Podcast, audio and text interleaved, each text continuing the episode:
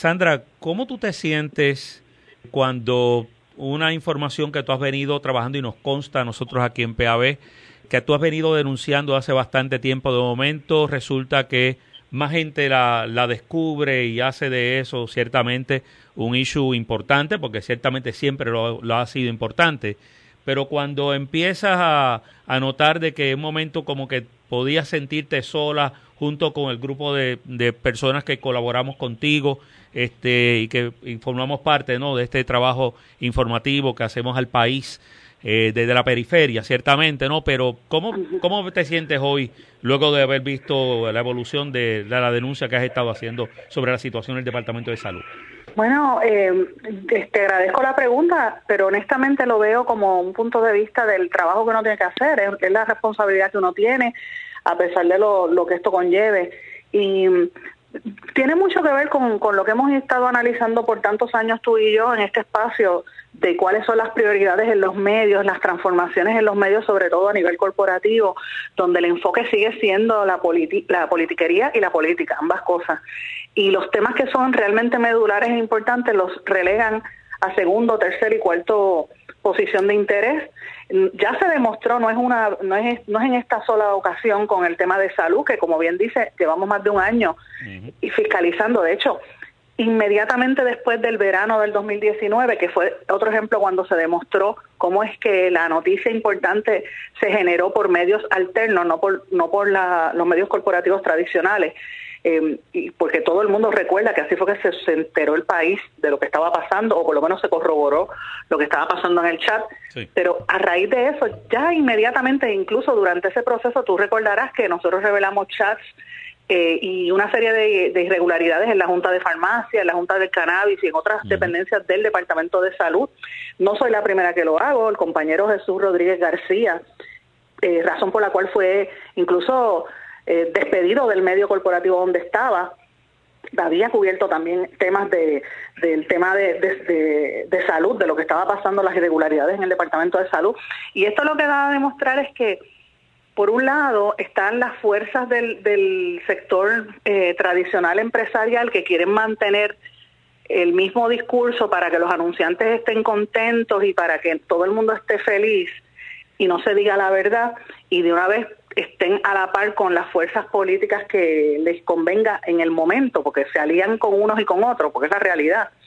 Y por otro lado, está la realidad, la, necesidad del pueblo, la necesidad del público que está buscando la alternativa informativa y la verdad, y la va a buscar donde quiera que sea, o la busca en una emisora regional, como yo siempre digo, o la busca en un medio alterno, o va a las redes sociales y por desgracia a veces este, se desinforma porque se presta a, a contenidos que no siguen el rigor periodístico o que no o que son noticias fabricadas y hay que tener cuidado con eso. Así que yo creo que la diferencia radica en la consistencia y en, la, en el tratar de mantener una información que sea lo más veraz posible y, y, el, y el tiempo, porque tú vas a ver si si es un medio que apareció hoy o es algo que lleva ahí consistentemente tratando de informar. En el caso de salud es preocupante porque era una de las dependencias más importantes, es una de las dependencias más importantes. Hemos tenido, o sea, no podemos perder de perspectiva, José Elías, en menos de dos semanas hemos tenido tres secretarios de salud. O sea, es como una repetición de lo que ocurrió en el verano cuando tuvimos tres gobernadores, ¿te sí, acuerdas? Sí.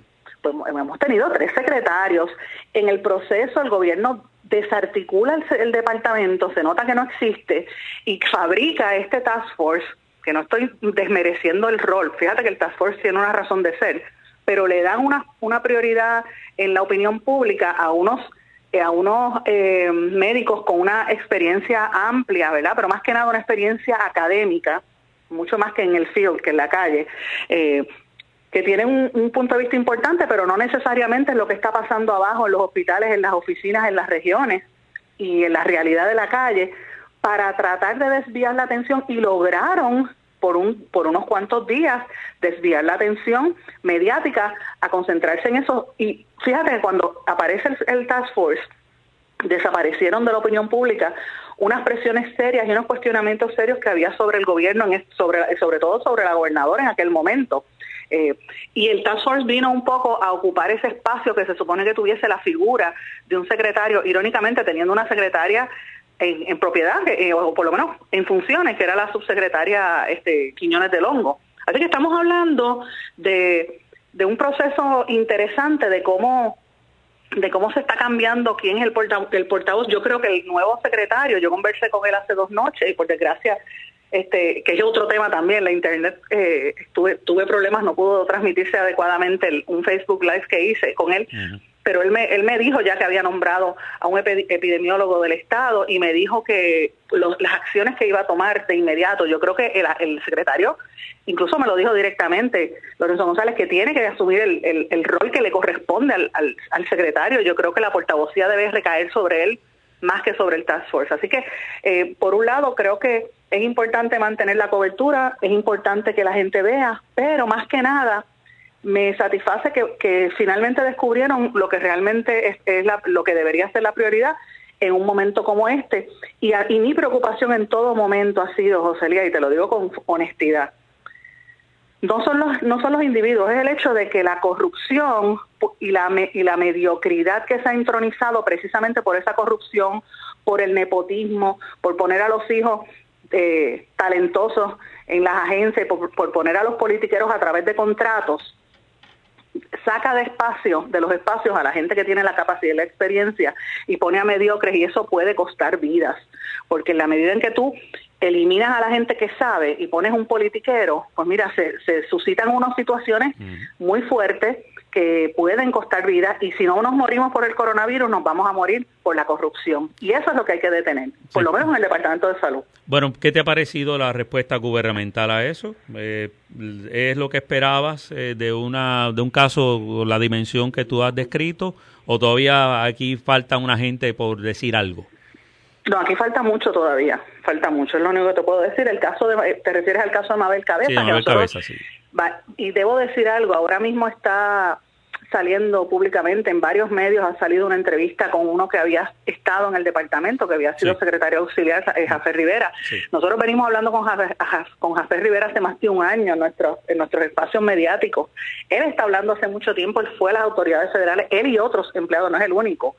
Eh, y ya sabíamos la estructura que había allí, lo veníamos denunciando, pero siempre hay alguien que le da la protección a esta estructura. Yo creo que a raíz del viernes pasado, cuando vimos que, revelamos en un, en un blogcito, como digo yo en mi blog artesanal, que habían detenido la entrega, eh, e, e más que detenido, interceptado la entrega de unas, de unas, de, verdad, de unas pruebas COVID simple y llanamente para que el doctor segundo, el, el, doctor del, del, Task Force se tomara una foto, eh, eso levanta unas interrogantes. Fíjate que hasta ahora la discusión pública, al principio algunos compañeros de los medios cuestionaron la veracidad de la información a pesar de que había una carta publicada eh, en nuestro blog que la escribió la misma doctora Quiñones de Longo y cuestionaron la veracidad de esa carta. O sea, en otras palabras, se prestaron para el juego de, de, que utilizan los políticos de decir que el periodista está diciendo una falsedad cuando uno se basa en el documento que está ahí y el documento lo decía. Eh, y eso pues yo lo rechazo porque no está no es correcto. Eh, y, y, sí yo entiendo que a veces uno se puede equivocar, pero esa información estaba ahí, la carta la escribió la doctora Quiñones de Longo, o sea, no, es algo que yo me inventé. Y la, discusión pública se ha centrado en la queja de la doctora y en cómo esta, ¿verdad? Y, cómo fue que la Fortaleza protegió a esta funcionaria que la doctora había despedido el viernes pasado. Tú recordarás que también lo habíamos revelado en nuestro blog, que la había despedido pero la, la, llevan a Fortaleza y después como que no había una información correcta, finalmente la doctora eh, acepta públicamente que, que sí, ella se mantenía como empleada de, de, salud, pero, pero en otras en otras, eh, o sea, estaba en salud, pero en otras eh, funciones supuestamente. Ahí no hay claridad. Yo creo que todavía la doctora tiene mucho que aclarar de todo el proceso, ¿verdad? y de toda esta situación, pero hay un elemento que no se aclara. ¿Quién autorizó en Fortaleza a que la señora Mabel Cabezas interceptara un proceso donde incluso hasta violenta el reglamento. Uno, dos, ¿dónde está el contrato de esa del Departamento de Salud con la compañía Quest Laboratories? Ese contrato tiene que hacerse público, porque la gente tiene que saber cuál era lo que qué era lo que decía ese contrato. Ese contrato tenía que decir que se entregaba al Departamento de Salud, no al Task Force para hacerse una foto. Tres, ¿Por qué el doctor del Force tenía que tomarse una fotografía recibiendo las pruebas? Esa es la tercera pregunta. Y cuarto, ¿quién protege a Mabel Cabezas en la fortaleza? Aquí se han hecho unas especulaciones, ¿verdad? Por la relación que ella tiene con los cabilderos, eh, Elías Sánchez, su esposa, que es abogada de la gobernadora o amiga de la gobernadora, etcétera.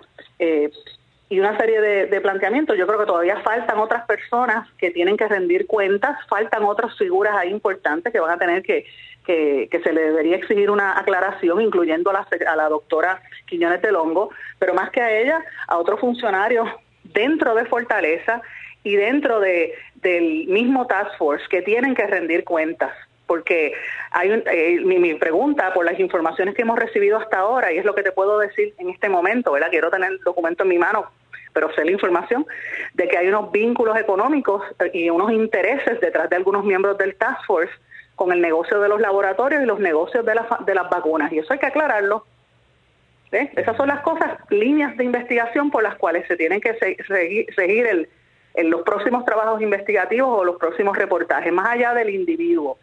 Eh, eso por un lado. Lo otro que te iba a decir es, los procesos, toda, toda persona tiene derecho a aclarar el récord yo quisiera ver si la señora Mabel Cabeza se va a atrever a aclarar el récord. Ella emitió una carta que la mandó por, por email a ciertas personas eh, pidiendo que, diciendo que ella no tiene nada que ver, que ella es una persona que, eh, que ha sido víctima del proceso, pero que se siente y diga claramente qué es lo que está pasando, cómo ella llegó al departamento, como una persona que lo que tiene es una preparación en mercadeo, estaba prácticamente asumiendo el control del Departamento de Salud y lo que hemos demostrado a raíz de las investigaciones y con documentación que la presentamos es que esto viene de antes, esto es un resultado, José Elías, directo.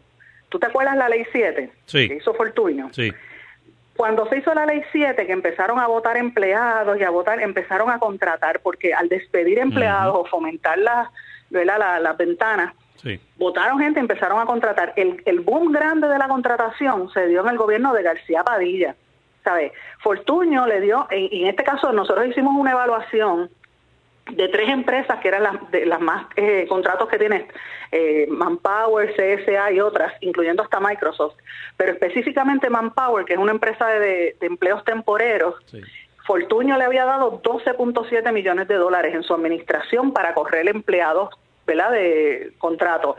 García Padilla elevó eso a 80.9 millones y el gobierno actual Roselló Vázquez Garcet, porque es el mismo gobierno, ya está casi cerca de los 100 millones. ¿Por qué? Porque el contrato actual llega entre salud y el fideicomiso de ciencia, que tiene empleados también a través de fondos federales de salud, pues este, llega casi a los 90 y eso se va a renovar. Así que estamos hablando que podría terminar el cuatrienio con 100 millones de dólares para, para darle trabajo a gente que bien podrían estar eh, ser empleados regulares, uno, y dos, eh, que están violando la ley porque los ponen en posiciones de supervisión e incluso a supervisar empleados regulares. Mira, todas las irregularidades que hay ahí.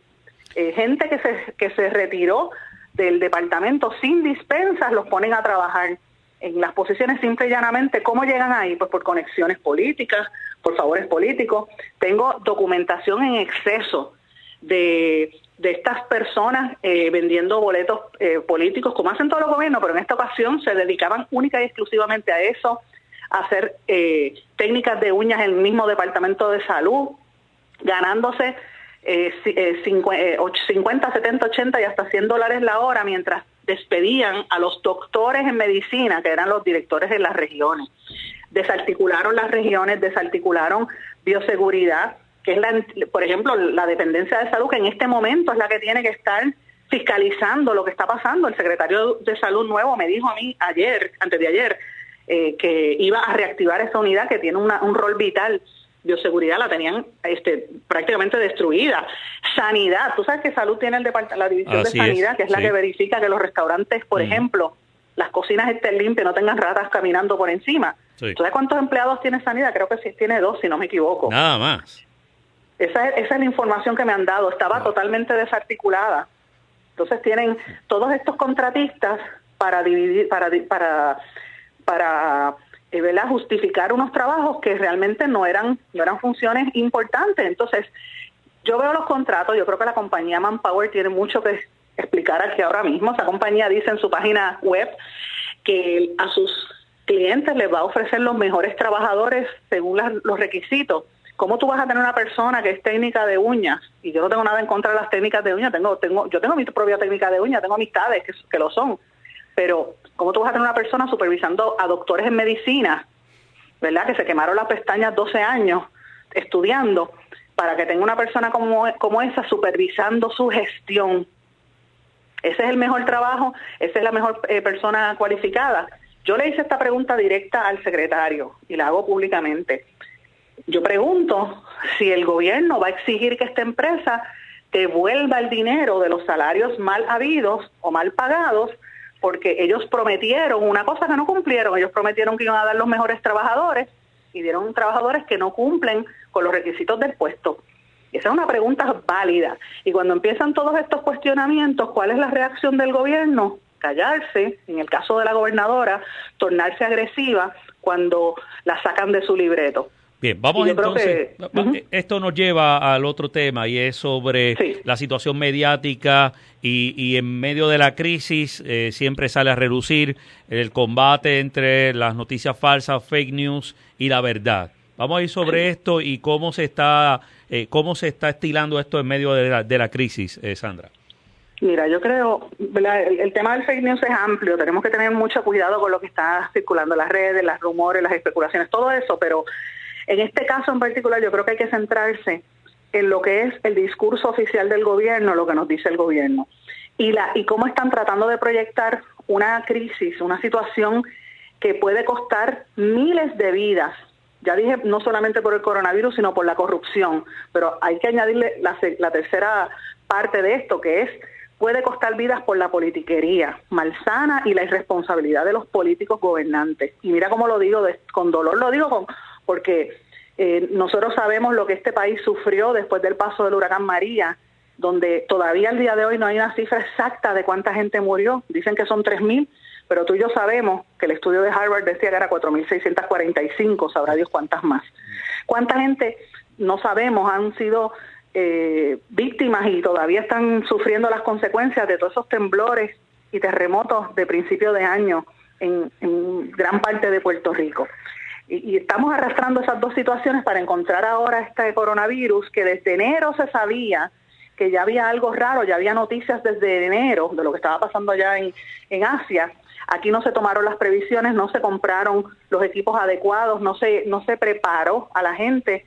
Hay mucha especulación de que ya habían casos raros desde el mes de febrero que no se vieron como tal.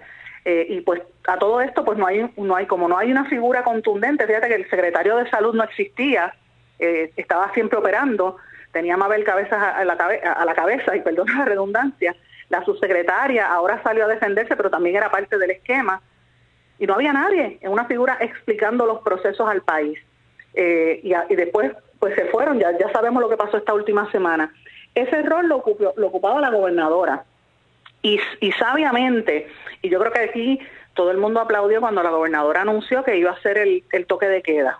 Yo creo que lo hicimos bien como país, aguantarnos un poco. Pero de allá para acá, ¿qué pasó? En ese proceso, ellos solicitaron, mandaron a comprar las la, las pruebas, prepararon el equipo, eh, compraron mascarillas, mandaron a hacer esas órdenes de compra o es ahora que lo están haciendo casi tres semanas después, cuando todo el mundo, todos los países del mundo, todos los estados de la nación americana están haciéndolo. O sea, en el momento en que debimos haberlo pensado, nos atrasamos por, por, por estar en ese esquema de politiquería. Y fíjate que al principio y eso no podemos negarlo. La gobernadora actuó como le correspondía, pero obviamente no podemos perder de perspectiva que ella es la, candidata, ella es candidata. Al ella ocupar el campo de la opinión pública, todos los demás desaparecieron. ¿Dónde está Pedro Pierluisi? ¿Dónde está Carmen Yulín Cruz? Con excepción de algunas comparecencias que hizo, ¿verdad? Eh, hablando desde San Juan. Alexandra Lúgaro, Dalmau, los demás aspirantes, ¿dónde están? pues tienen que esconderse porque no o no tienen posiciones públicas o sencillamente no tienen el espacio. Así que la gobernadora aprovechó la, coyuntura para proyectarse como tal. Y al hacerlo como tal se quedó en su libreto, en sus talking points, y cuando la sacan de esos talking points y la, le cuestionan un poquito, entonces reacciona. Y eso fue lo que pasó con la gobernadora en la entrevista con, con su Mela. yo creo que aquí se ha confundido un poco el trabajo del periodista, la gente que está criticando a su Lamela. Eh, debo recordarles que el rol del periodista no es hacerle las preguntas que el portavoz de prensa se la pone en, un papelito. El periodista tiene que hacer las preguntas y, y el funcionario contesta o no contesta. Si no contesta, el pueblo va a saber cuál fue la respuesta. Pero no se trata de, decir que eso falta de respeto ni nada por el estilo, porque una cosa es permitir contestar y otra cosa es eh, aprovechar el tiempo para desviar la atención y que la gente no se entere de la realidad. Y yo creo que, que la gobernadora lució muy mal. Yo no sé cómo la gobernadora va a poder recuperarse de esa proyección, porque demostró lo que nosotros venimos denunciando desde el verano de 2016, de 2019 que la gobernadora miente, que vive todo el tiempo en una mentira y que se demostró en la manera en que lo proyectó públicamente, que no le gusta que le cuestionen y que no y no está dispuesta a contestar las preguntas adecuadas. Y yo creo que que más más elocuente que eso que hizo Sujela Mela, pues mira, bastante difícil se ve la cosa. Eh, y, y el pueblo pues tiene que exigir una mayor transparencia de los políticos. Yo quisiera saber ahora mismo dónde están los legisladores ¿verdad? Con excepción del presidente eh, de la Comisión de Salud que ha estado hablando un poquito por ahí, pero, pero ¿dónde están los demás? ¿Cuál es la posición oficial de ellos? ¿Dónde están los alcaldes? Con unas excepciones extremadamente puntuales, ¿verdad? Pero la inmensa mayoría están callados. ¿Dónde están reaccionando a esta situación que puede tener unas proporciones desastrosas para el país? O uno esperaría un mayor liderato, eh, con excepción, y mira, yo te los puedo contar con la mano, Tatito Hernández, un poco este eh, Jesús Manuel Rodríguez ha dicho algo y un poco también el presidente del Partido Popular, para de contar. ¿Tú has visto algún otro político hablando de este tema? Presidente del, Senado y de la Cámara. Más allá de hacer las sesiones con las mascarillas, violentando el espacio de, distancia eh, social. Yo no he visto nada. Entonces es como una burla al pueblo. Entonces eso, eso abona al ambiente de lo que es fake news. Eso abona a la, a, la que, a que la gente no le crea lo que están diciendo. Yo creo que, que, el discurso tiene que ser igual, yo creo que el discurso tiene que ser eh, sistemático y más que nada, me parece que en este momento histórico la gente, José no sé si estás de acuerdo conmigo, se ha dado cuenta dónde están los medios de comunicación corporativos alineados en esto. Al, al faltar el, el tema político partidista electorero, tú tienes a los analistas volviéndose locos, pues no tienen, como no hay política y de lo único que hablan es de estatus y de política, no, no, no son creíbles.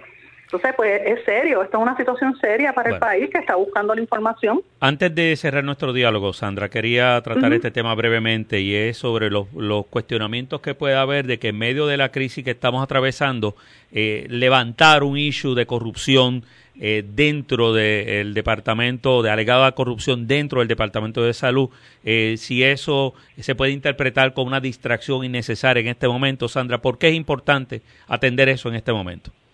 Es importante porque es algo que se ha estado diciendo, yo, y yo estoy bien consciente porque cuando uno escribe estas historias, yo llevo, como tengo más de 10 o 12 de estas noticias, eh, el viernes cuando sacamos lo de, el viernes anterior cuando sacamos que habían despedido a Cabeza y después cuando sacamos el viernes pasado lo de que Cabezas interceptó la entrega de, ¿verdad? de, la, de las pruebas COVID y después este domingo cuando sacamos el esquema de contrataciones también, yo sé que mucha gente ha levantado la bandera de que mira, estás hablando de corrupción cuando aquí estamos hablando de una pandemia, pero lo importante a mi juicio es que sepamos lo que hay, que estamos conscientes, que la gente sepa que los políticos y los corruptos sepan que el pueblo está mirándolo, porque si tú no, como dije al principio, si no te mueres de coronavirus, puedes morirte de la corrupción y la mediocridad. Entonces, el resultado de poner a los hijos de los talentosos sin, sin preparación, el resultado de desarticular las oficinas, de privatizar los servicios públicos,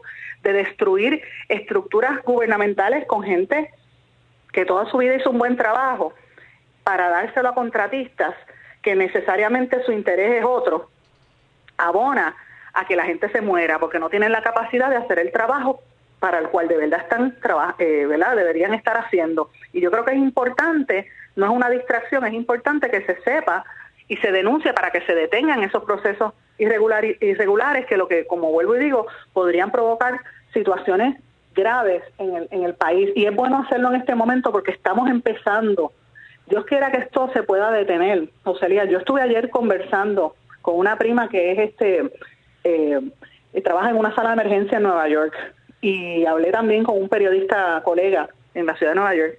La descripción que me hacen de, lo que está ocurriendo en los hospitales es, es, es peor que, cualquier situación que uno se pueda imaginar. La, la prima mía me decía que esto era como si fuese una apocalipsis zombie que la gente llega y se desploma en las salas de emergencia y se muere, que no hay manera de describirlo, que, que la ciudad que la veían como la capital del mundo, está vulnerable, está bajo ataque prácticamente, que eso jamás, eh, dice que parece un país del tercer mundo, eh, sin la capacidad económica ni los equipos para poder lidiar con la magnitud de la pandemia. Entonces, si nosotros estamos mirando ese espejo en la, en la capital del mundo, con todos los recursos que tiene Estados Unidos, eh, ¿Qué podemos esperar de Puerto Rico cuando las instituciones han sido dilapidadas por corruptos y por, y por mediocres?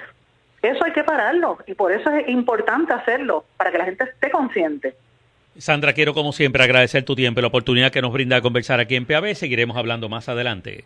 Muchísimas gracias. Vamos a seguir atentos a lo que va a estar ocurriendo en estos días y, agradezco la oportunidad, José Elías, y reitero, creo que una tendencia importante que ha dado a demostrar esta situación es, es que, la noticia no se genera por los corporativos, los corporativos han demostrado eh, lentitud en muchos casos, por desgracia, por eso es que vemos lo que está pasando, los cierres y, los cambios en los medios, pero el periodismo puertorriqueño está haciendo su función donde esté, sea en el medio corporativo, sea en el medio cibernético o sea a nivel individual. Hay que seguir haciendo el trabajo.